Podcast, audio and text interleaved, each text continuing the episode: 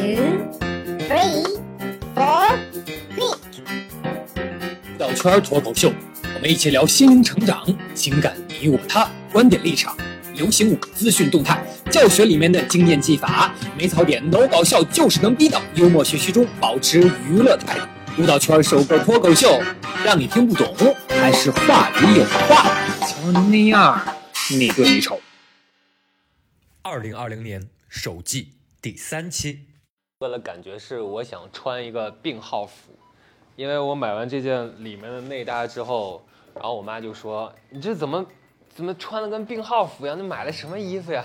所以这这种蓝色真的特别难穿，容易再加上什么格格之类，还好吗？总之这里是你丑你对吧？好，准备。Hello，大家好，这里就是你丑你对舞蹈圈的脱口秀，是以舞蹈为话题的。那么在开场之前呢，首先我要先说一件事情，就是大家就问的是，哎，怎么开始收费了？为什么要收费呢？官方性的发言呢，就是说，我们希望就是大家都是购票入场的，尊重每一位艺人的劳动成果。那同时呢，就是再说句实打实的，就是说。我们也不能就是让自己说话太没度，对吧？然后不能够在一个安全的环境里，对吧？也不能够随随便便的让人就听了意了，然后学了东西了，就努力的成长，对不对？谁都不能负责谁成长啊！那我们也得是为我们的后期制作人员，对不对？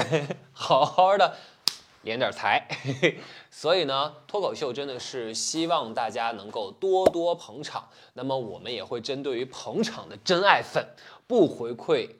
不回馈了，不回馈大家什么呢？不回馈大家的这样的一种失望，我们一定会回馈我们对大家的这样的真心。好的，今天这一期呢，就是第三期了，你们做好准备了吗？那么我们就准备开始正题。我先给你们讲个故事啊，就是前阵子的时候呢，就是去吃饭，吃完饭的时候呢，就是从那个顶层坐观光梯啊，那准备进去的时候，就发现有一个妈妈带着一个小朋友，那个妈妈呢就问那个孩子：“你吃饱了吗？”然后小朋友呢似乎没有听到这个问题，然后就说：“我们是去一楼吗？”他妈妈就说是，然后小朋友就说：“去干嘛呀？”然后他妈妈就说：“回家。”然后。小朋友又说：“回家干嘛呀？”然后他妈妈就说：“回家睡觉。”然后他又说：“睡觉之后干嘛呀？”然后他妈就说：“你太贫了啊！”那小朋友就说：“睡完觉醒来之后是拉臭吗？”大家有没有听到？我这不是很纯正的天津话，总之带给你了这样一段熊孩子的对白。所以我看到这样的一个情景的时候，真的是在电梯里面就使劲憋笑。真的，我的那个就是可能讲的并不是特别搞笑啊，但是那个小朋友的天津话真的是把我逗乐，特别就是可爱的纯正。所以我想到了这些熊孩子的故事呢，我就开始有一点点小的伤感。为什么呢？就是我发现我和我身边已经有孩子的朋友们有一点点渐行渐远了，我们的联络呢也有一点点慢慢的变少了。为什么呢？就是因为感觉每次我们的通话呢，可能都会被妈妈我要尿尿，然后或者是哎我要给我孩子做饭了，或者是哎呀待会儿我要给他送去学什么什么什么之类的啊，到时候我们再聊啊，所以你就觉得整个沟通的时间就真的是越来越少。那一刻的时候，你就开始有一点点反思，说为什么？然后我自己思来想去，我发现其实我差的，我的差距是什么？我们差的就是一个孩子，对吧？然后我又想，我差个孩子，那如果我有了孩子之后，我们就能聊得上天儿吗？然后那刻我在想，会不会到时候万一由于我生的跟他不一样，然后是个男孩，然后不是个双胞胎，然后又不跟他不是同样的年纪，然后这样子的话，我们还能够有话题吗？然后我在想说，即使我就是生的是同样的一个孩子，然后同样年岁大小，但是可能万一到时候发现我们这个教育的理念，然后就是给孩子报的课程，然后培训的方向又不太一样，那个时候还有共同聊的话题吗？然后我就一直在想，我们少了什么？我发现我少的就是孩子哈。但是回到正题，你少的孩子最关键的时候就是时间。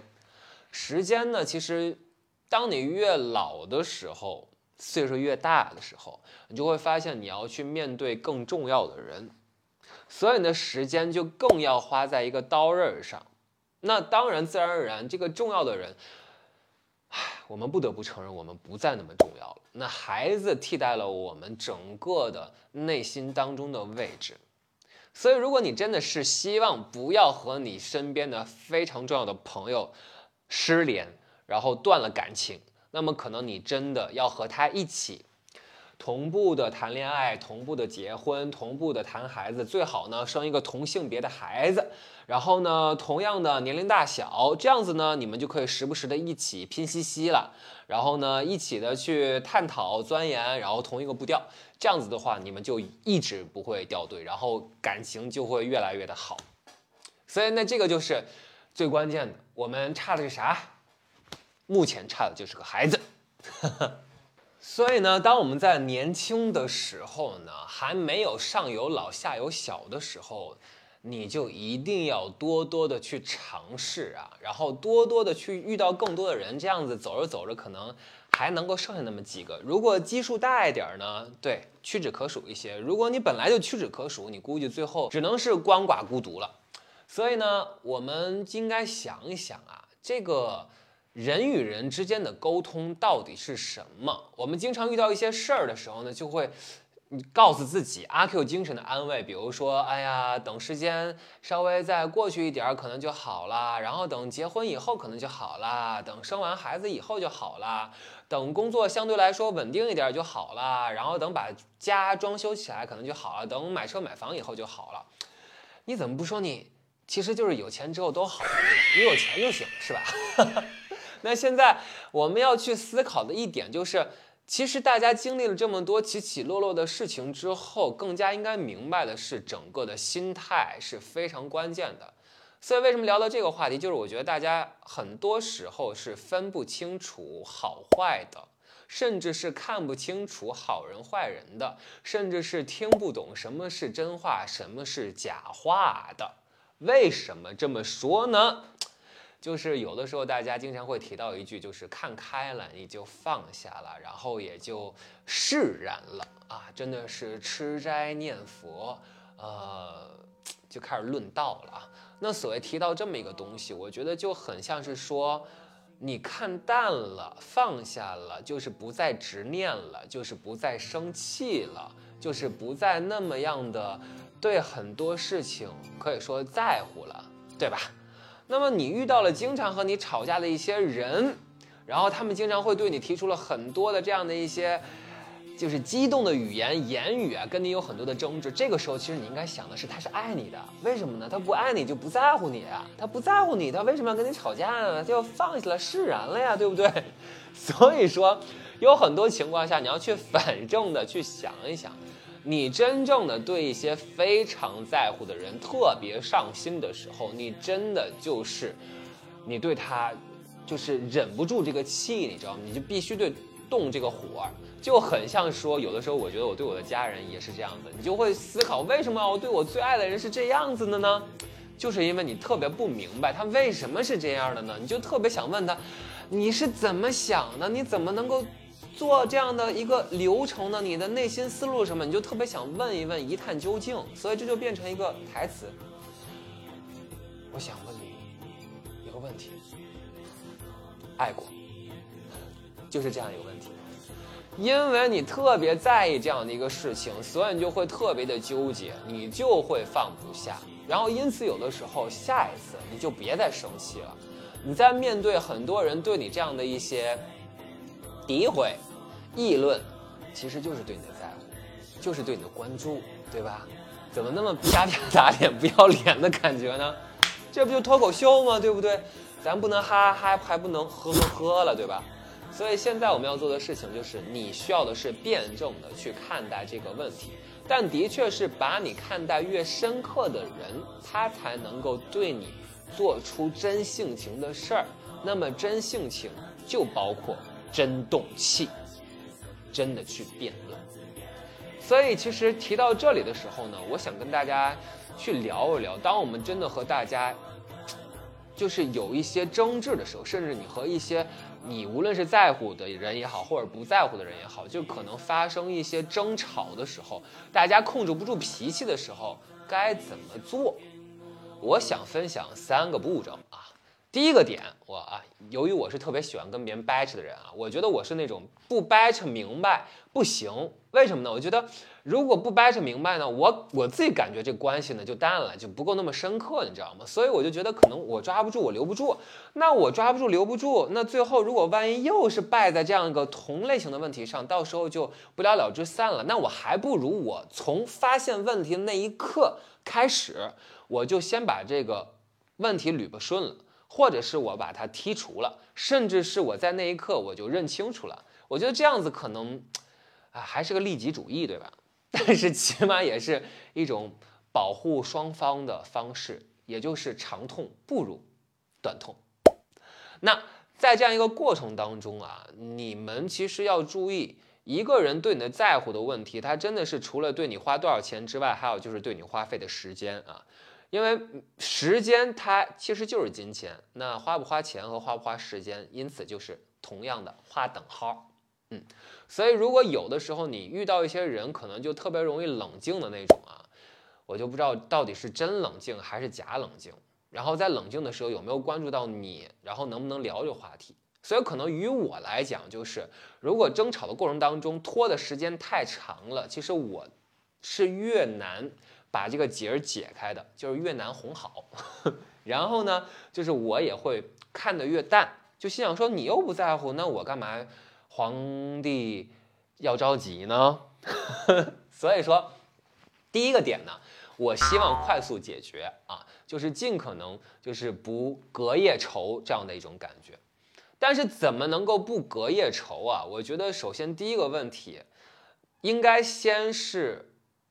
告诉对方，就是说出来，就是哪怕你是非常生气的说，就是你想要怎么样，你最后的结局你想要怎么样？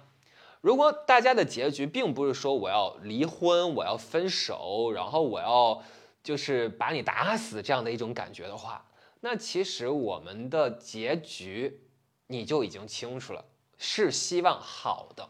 那么过程何必要太难堪呢？那这样子的话，也不要太计较于过程，因为你的目的是希望是好的。所以，当我们说完这样的一个部分的时候，起码它有点像是大家就是真正的给了一个 break，深呼吸的感觉。这样子的话，其实每个人就不用可能非常激进的言语了，甚至你就避免了很多刺伤对方的话。然后第二个步骤，我觉得最关键的其实就是当我们。总是去以我我我开头的时候呢，还不如去想一下，就是别人为什么会跟你生气，就是他为什么生气，他是生什么气？我觉得当我们在思考这第二个步骤这个问题的时候，其实你大部分情况下就基本上冷静了，因为每个人可能都会去思考他为什么生气的时候，你难免会去替他的立场着想。你就会意识到，哦，他这个人是什么样的性格的，甚至是可能我们在沟通的过程当中，或许，然后他在意的那个点，依照他的性格是什么样子，这样子的话，我觉得就能够更进一步的沟通。大部分情况下的话，可能我们就在第二个步骤就就就已经结束了，就没有什么事情，可能大家就笑哈哈，然后就意识到了，可能就双方给个台阶，然后哄一下就下去了。如果真的是说我们没有去 get 到别人对方的点，那么就涉及到沟通的问题了。那最后一个步骤呢，其实就是双方就是说出自己在意的点，然后自己为什么就是会对对方对于这件事情生气。在这样的一个沟通之下，我觉得任何问题都一定会迎刃而解的。然后我也相信，通过这样的一种。互相的沟通，你才会明白，原来每一个人可能关注的东西是不一样的。你不要总是去想太多，思考很多，可能并不是他那个性格下所要形成的那种思维的程序。因此，抓住对的人，然后用一些成人的方式来去对待，我觉得是一个最好不过的。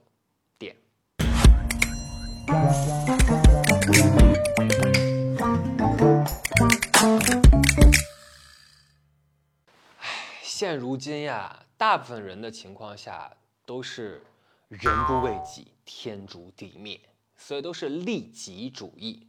所以很多话呢，不是谁都能够老老实实的、平心静气的听得进去的。所以说，我们之间的关系呢都很脆弱，大家之间呢都会在意很多微妙的细节和点。那提到刚才这样的一个事情，大家会觉得说啊，那可能是对于一些比较少数的人。那我们一生当中这样的人并不会很多。那对大多数人的情况下，你这个并不实用啊。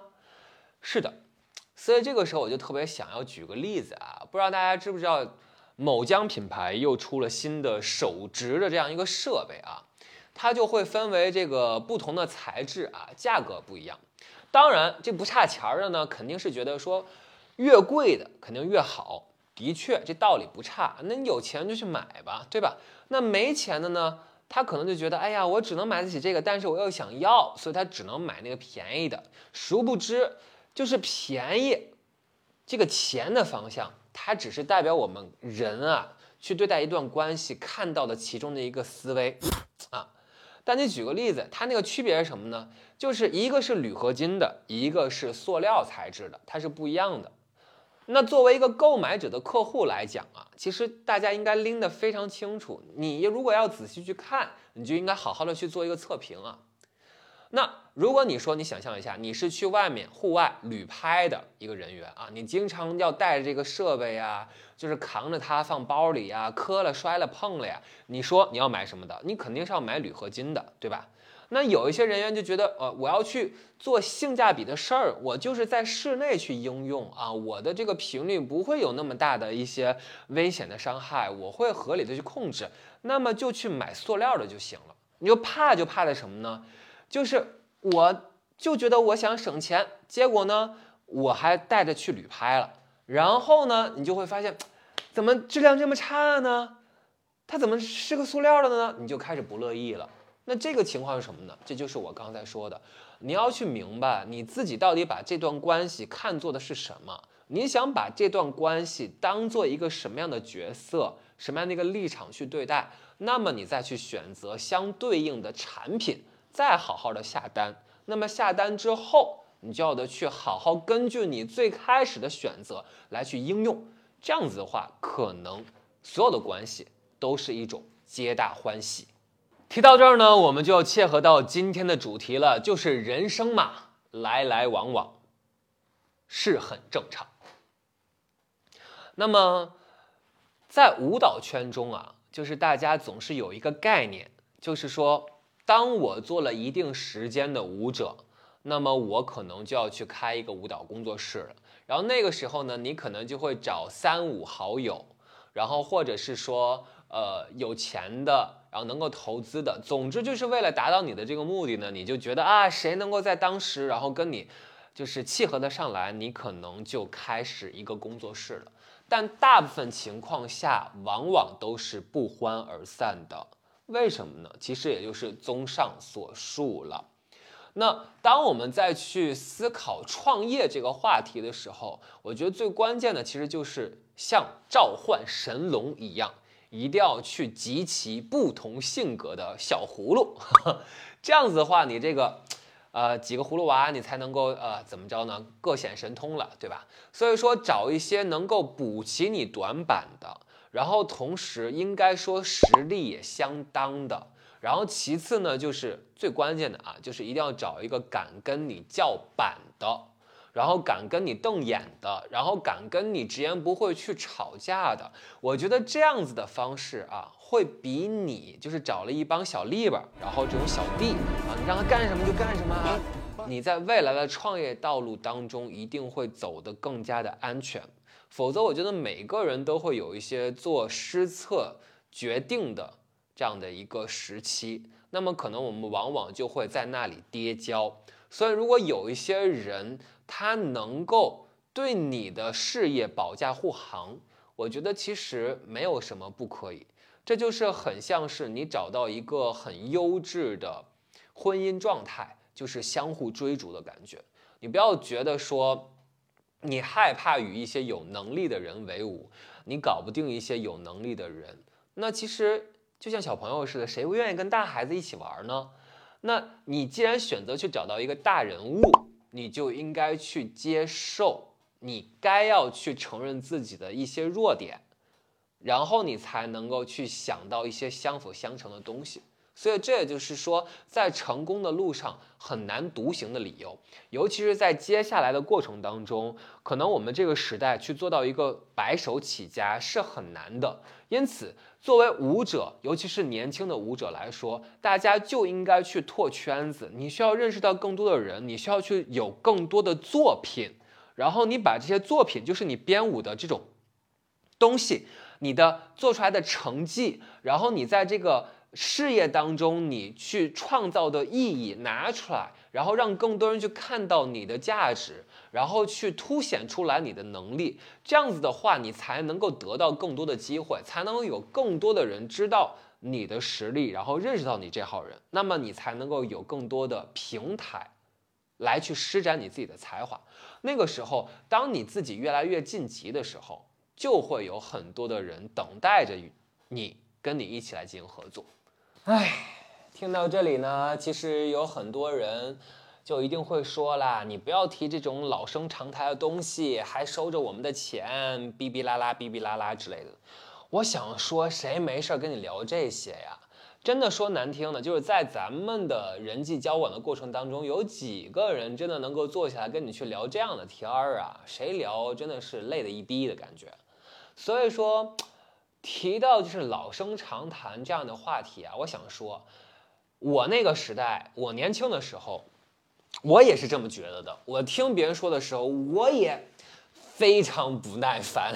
但是现在呢？啊，撞到墙了之后呢，就开始意识到了，就开始自省了。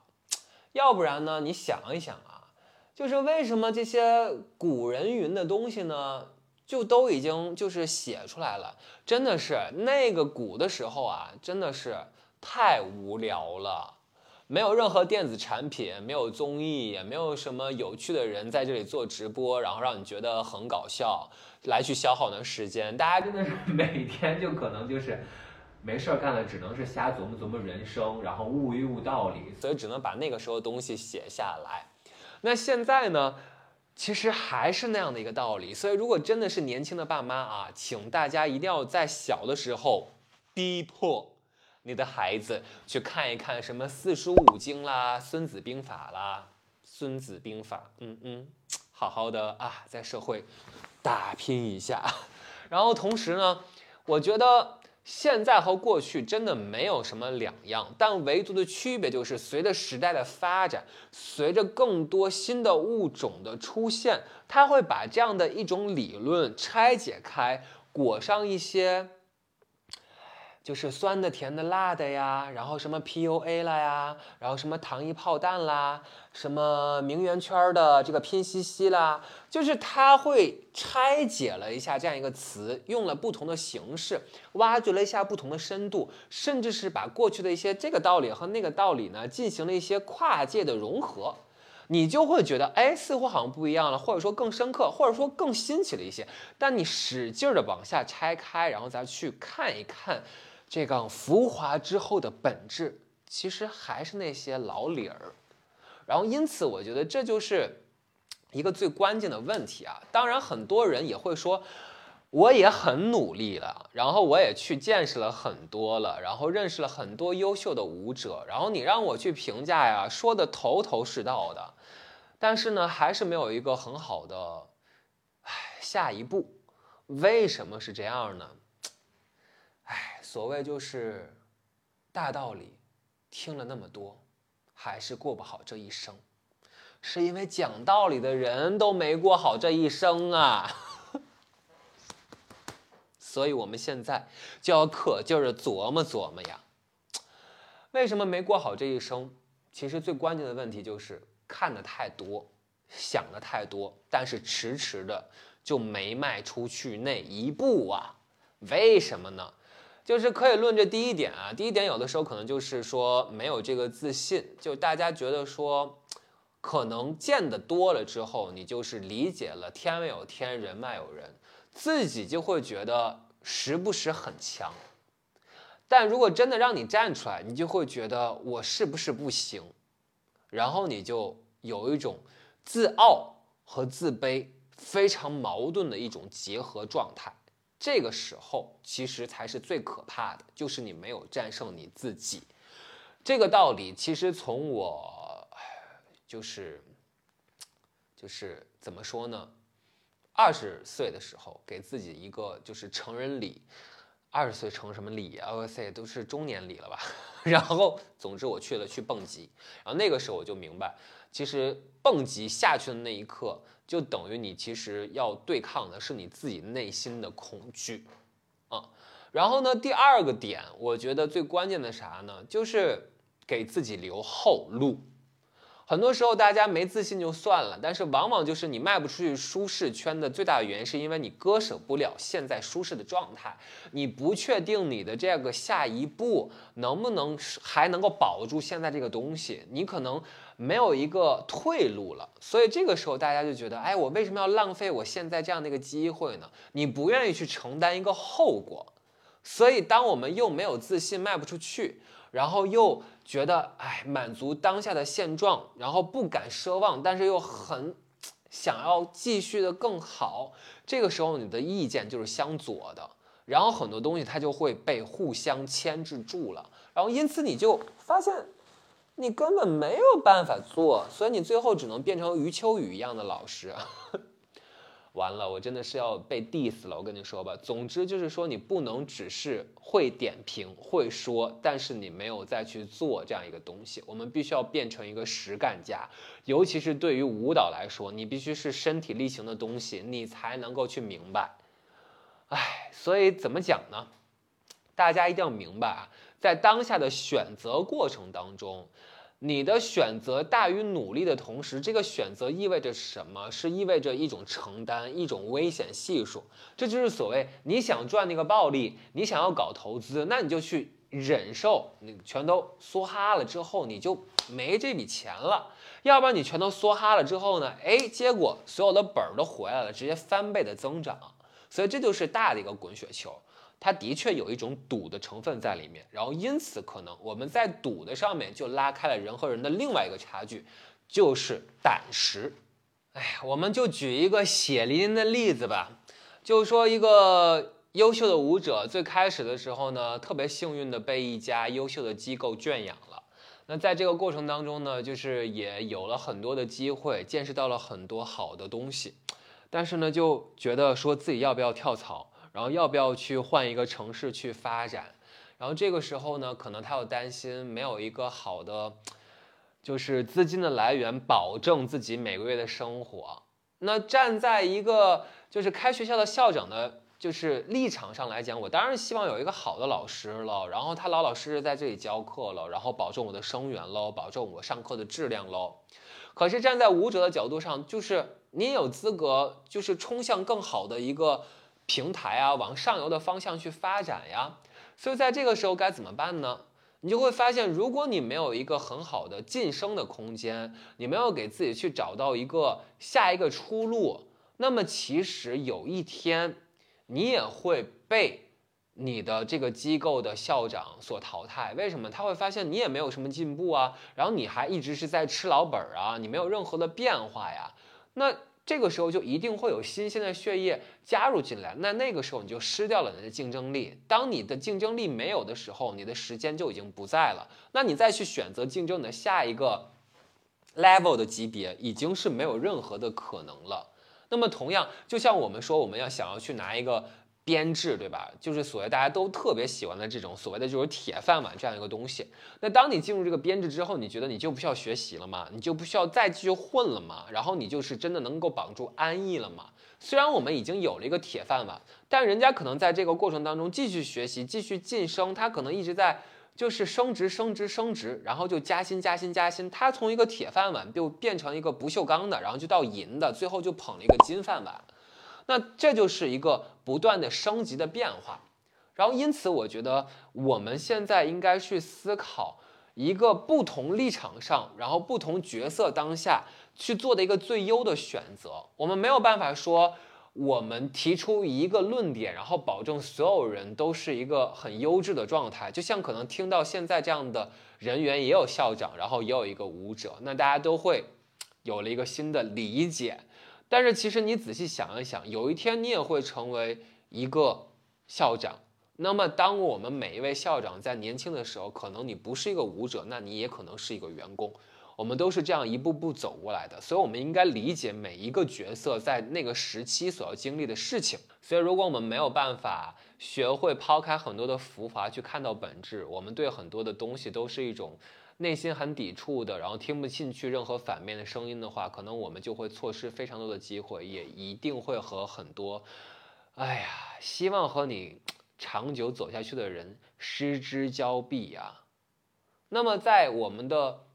营销的课程当中啊，我们经常会去提到了一个改变一个人，或者说吸纳一个人，或者说非常干货的一个策略。你们知道是什么吗？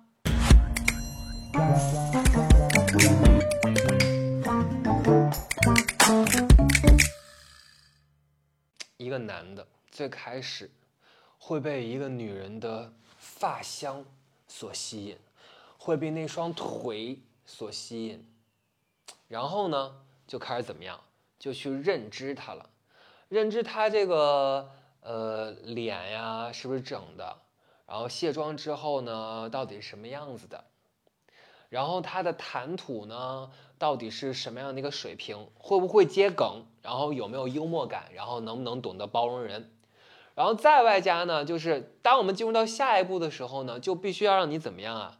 就是得调查你背景了，哎，什么学历啊？啊，家里有没有钱呀？啊，爸妈兄弟姐妹几个呀？然后自己到底是真名媛假名媛啊？那个有没有钱呀？然后干货怎么样啊？所以这个时候呢，你就开始去鉴定了。那鉴定完之后呢，就会怎么样？就会开始有了一个啊决定啊，到底是信服还是不信服？如果信服你了，这个时候的行动就是什么呢？行动就是，咔，盖个章，领个红本本。那你说要是不信服，这个时候可能就会变成什么行动力了呢？可能就是 for one night，玩玩而已。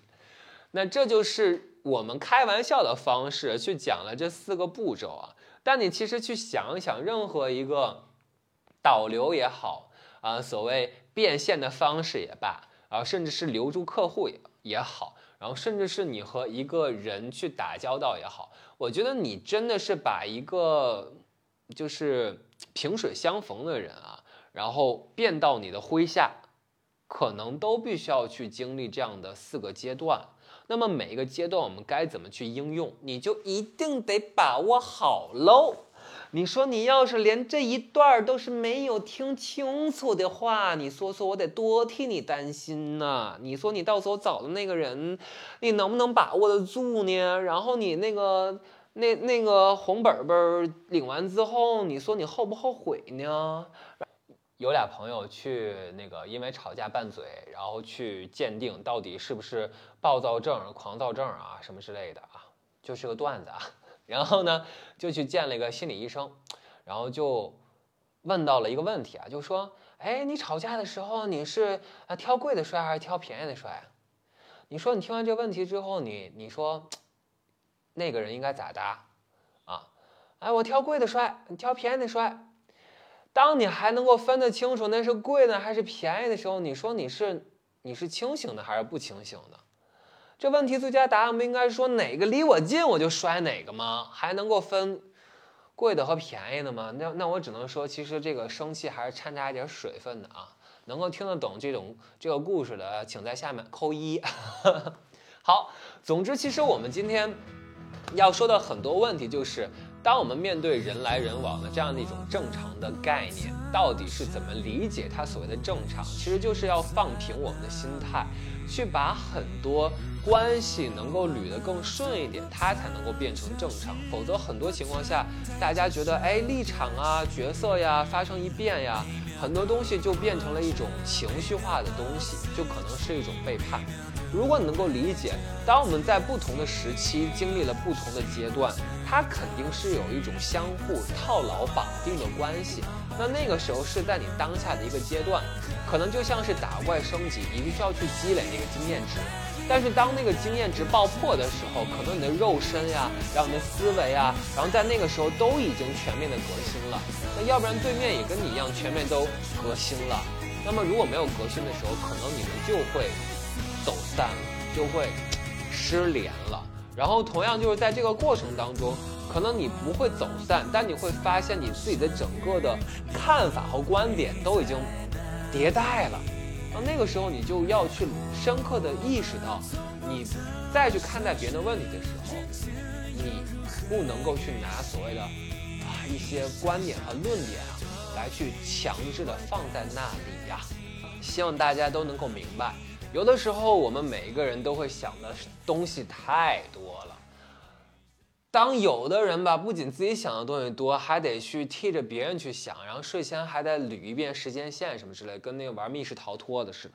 你还得把整个的东西呃对比一番。但你往往会发现，你替别人思考的，往往他。还不是这么想的，为什么呢？因为你还能够有能力去做到换位思考这个 level 呢，他还不是这个 level 呢，那你怎么能觉得你想那东西就可能想对了呢？有的时候，你如果真的听到一个真实的答案，你都会直接笑崩溃的。所以在这个时候，大家就不要有那么多的思想的，就是不能叫做杂念，就是给自己那么大的压力和负担。因此。就像我们说的，如果真的是把你很多东西调节成意料之中的话，那么又有何担心任何事情会惹得你气急败坏呢？第三期的你对你丑，到底今天丑不丑？我聊的对不对？由你来发表评论，期待大家的留言、关注、转发以及你们的小心心。这里就是舞蹈圈的首个以舞蹈为话题的脱口秀舞者，你们听到了吗？拜拜。